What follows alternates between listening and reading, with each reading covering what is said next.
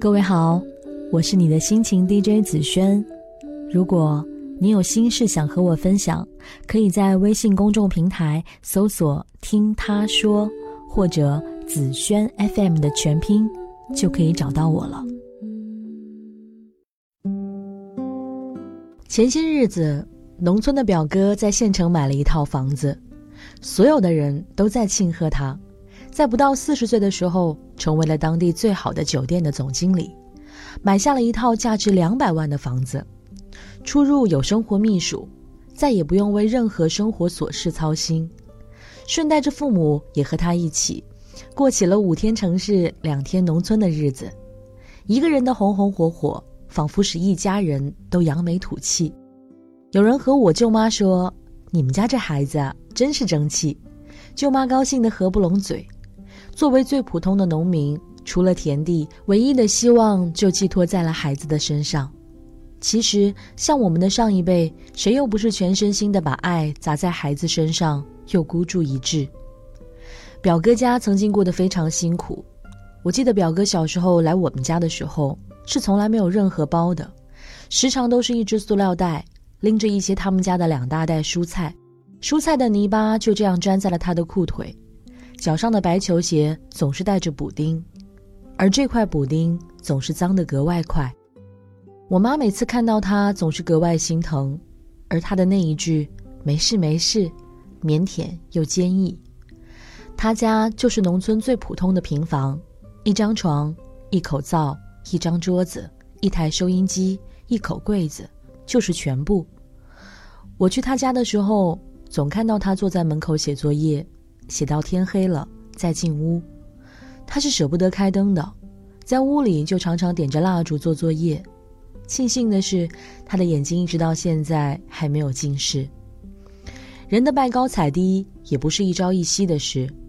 那些年，所谓的邻居总是没好气的说：“两个野孩子吵死了。”然后一把把门关上。有一年的冬天下雨，因为出门忘了带钥匙。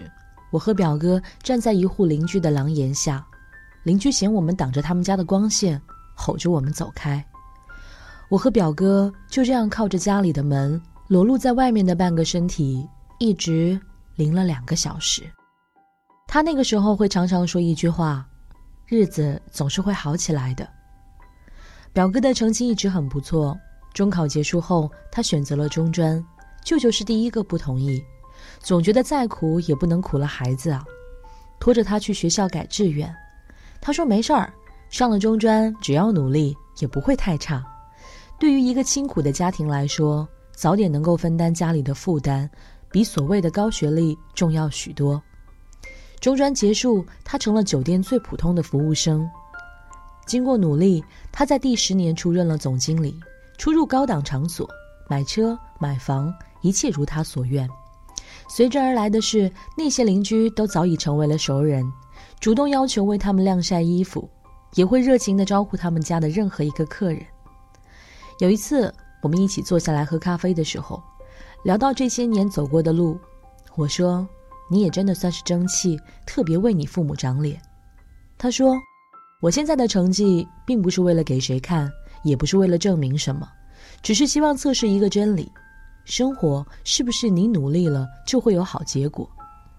那一晚，他抽了很多烟，我依然可以看到二十多年前第一眼见到他的样子。细小的眼睛总是笑眯眯的，满身的泥巴，手里的蔬菜袋子，小小的身子，仿佛在说：“我可以，真的，我可以。”再讲一个人。她是我中学时代的朋友魏小姐，大概是学生时代与我最亲密的朋友了吧。大学毕业后去了一家外企，老实说，这些年除了看到她的微博偶尔在转发，她几乎很少在社交平台让我们了解她的生活。而我和她的招呼也仅仅限于每一个节日友好的问候。上个月我们聚会的时候，我问她来不来，希望她回绍兴参加，她也不知怎么了，立刻就答应了。于是，这成了我和他多年之后的约会。久别重逢的他，真是让人惊艳。我想说，原来肥胖界的他，全然去了一身的赘肉，精干动人，成为瓜子脸的他，一双深邃的双眼嵌在脸部，闪闪发光。一个人的外表足以证明他这些年到底过得好不好。递过来的名片是一堆英文，下面几行中文。同行的人说：“看不出啊，都注册会计师了。”魏小姐笑了笑，充满着职业的美和现实的真诚。我想说，一个人的美好从来不需要刻意表达，就是他坐在你身边，你就可以感受到他散发出来的品质是好还是不好。魏小姐坐在我的身边，我们高兴的举杯，又有节制的喝酒。当下，她在一个外企工作，已经在北京这个寸土寸金的地方付了一套房子的首付。他说，每个月付完房贷，也还能过得马马虎虎。他的马马虎虎，真是能够听出许多个谦虚。他似乎早已训练有素，在酒桌运筹自如，一切正常而友好。忽然间，老黄举起了杯子。冲向魏小姐说：“喂，你说你现在变得这么好，当年的老乔会不会后悔啊？”老黄这个危险分子一喝多就开始说胡话。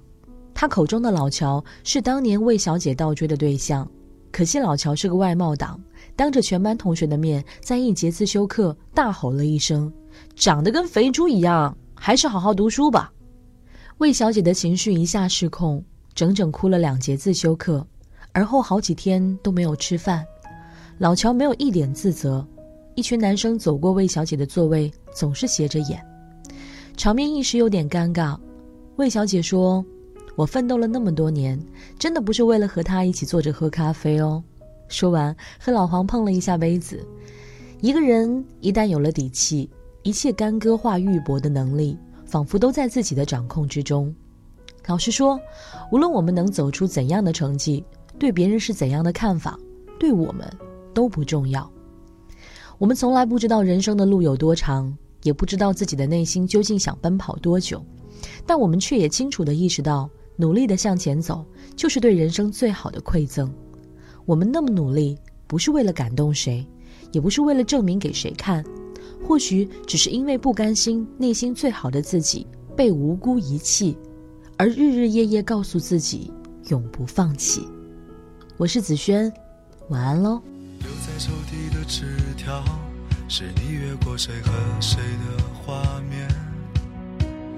偷偷穿越的小说，背着老师家长读好几遍。没谈过几场恋爱，却像约伴娘伴郎的腼腆。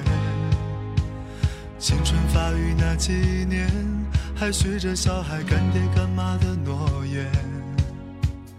入学时想着毕业，毕业却因离开又已十年。那时几首流行歌，成了聚会 KTV 里的泪点。校服藏在衣柜底，很丑却再没机会穿着上学。运动会的进行曲，偶尔却比老情歌还让人怀念。再见了，相互嫌弃的老同学；再见了，来不及说出的谢谢；再见了，不会再有的留堂作业；再见了，我留给你毕业册的最后一页。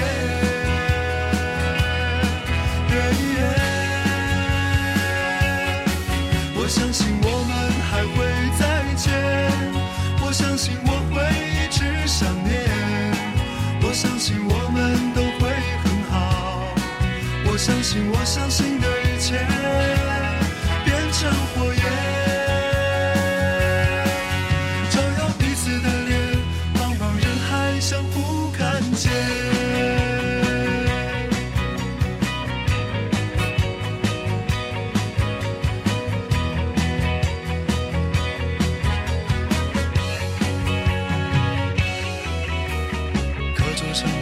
是答案，考试题和喜欢谁的答案？我们相互借一些招，一顿午饭或两根火腿肠。为了拥抱那一个人，笑着哭着拥抱了整个班。毕业照总有些难。看，每次看到却觉得特别的暖。再见了，相互嫌弃的老同学，再见了，来不及说出的谢谢，再见了，不会再有的流淌作业，再见了，我留给你毕业册的最后一页。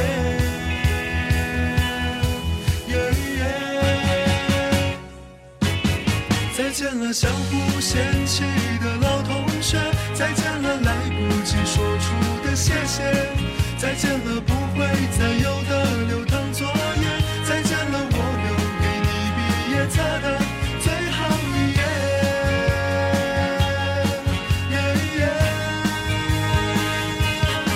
我相信我们还会再见，我相信我会一直想念。我相信我们都会很好，我相信我相信的